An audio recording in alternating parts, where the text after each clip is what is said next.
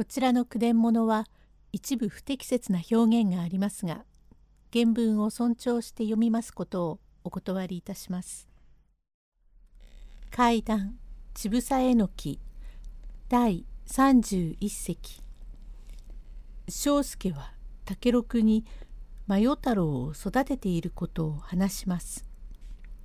庄助へえ今冷てえのをあげます。今地は低層暑い日でそれに腹ばっかりで日陰のねえところだからたまらねえ」と羽鶴瓶からたらいへ水を汲みまして持ってまいり「さあお使いなせえ。ずいぶんこの水は冷てえ。法では自慢でごす」竹六。そいつはすてきすてき。ああ冷てえ。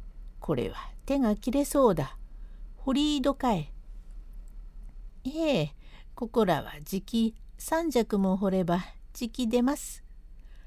ああ、いい水だ。と手ぬぐいを絞りまして背中などを拭いておりました竹六は思わず庄助と顔を見合わせました。いや、お前は真代島さんの庄助どんだ。先生のおうちの。いや、庄助さんにちげえねえ。え、なんだい、おめえ。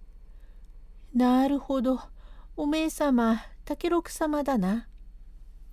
どうも不思議なところで、どうも夢だね。夢のようだよ。俺も夢だよ。実にこんなところでお前に会おうとは思わなんだ。そうしてどういうわけでここに?」と聞かれまして庄助は傷持つ足でございますからただもじもじしております。お前が柳島のお家を真世太郎さんを抱いてお使いに出たぎりで帰らないということは聞いたよ。浪江何さ？今の旦那からお聞き申したがここはお前の在所とても言うのでここへ引き込んだのかい。いいえおめえ様この訳は話せば長いこんで一葉や二葉のことじゃねえだが。そうしてまあお前様がここへ来さしったのはどういうわけだい？いやこれにはいろいろ訳あり。まあともかくも喉が渇くから茶を一杯いえ砂糖を入れて水を今の冷たいのなら合議だ。何？あいにく砂糖が黒い？何？いいともどうせここらは白いのはない。おっとこぼれるこぼれる。と腰をかけました。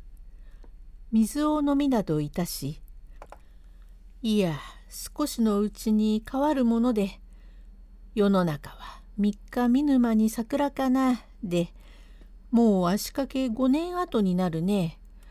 先生が落合で殺され浪江様が後へお治りなすってまだお前も知ってだっけあれからご親族がお産があったよ。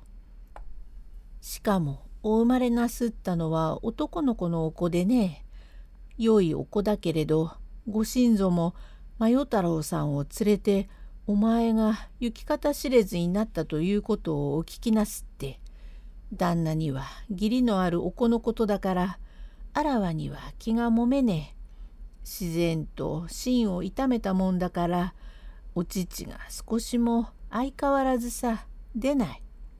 さあ旦那が気をもんであるとあらゆるお医者は申すに及ばず父もみにまでかかったが出ない。そのうちに赤さんは父がないから痩せ衰えてとうとうおかえそうさ亡くなった。そのお前取り片付けをしてちょうど7日だ。7日目にご親族の父の上のところへおできがぼつりとできたがその痛むこと恐ろしい。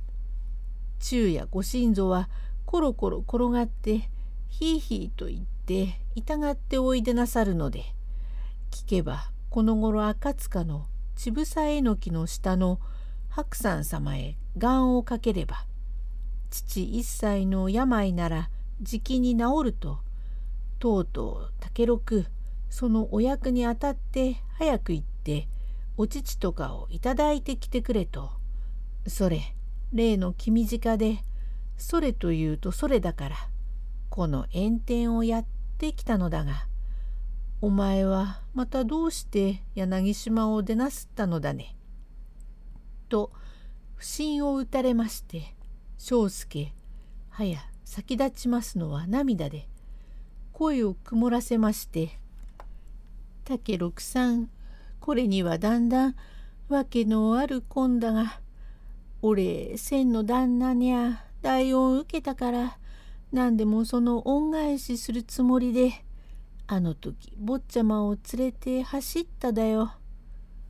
えそれでは坊様はあの時一緒で今でもお達者で。まあありがてえこんには俺一心届いてよそで父もらったり落眼勘で食べさせたりして丹精してヨーヨーのこんで成人させただ。ええそれでは何かい坊様はあのお達者で。俺いろいろ心配して今年は5つだ。これマヨ太郎さんどこにいるよ。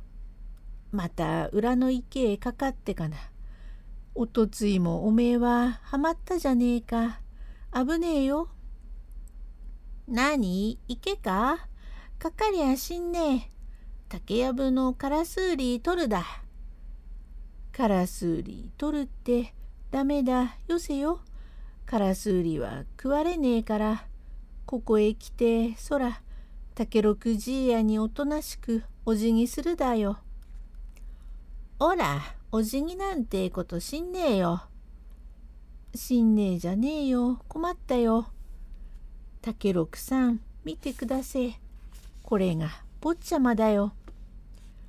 えこの色の黒いガキがいいえ何？このおこがかえと肝を潰すはずで田舎で育ったから日に焼けて色は真っ黒だし頭はと申すと赤い毛でもじゃもじゃと三原髪でございまして手織島の一獲物というと大層豪気ですが方々に色紙が当たって次だらけで膝の下は五分ばかりしか丈がないという銅踏み倒しの古着屋に見せても300にしかは買うまいと思うほど竹六はしばらく真世太郎の顔を見つめておりましたが「おお坊様かい。大層立派におなんなすったどこかお父さんにおもざしが似ておいでのはうれしい。おいらちゃんはここにいるのがちゃんだ。他にお父さんはね。第32席へ続く。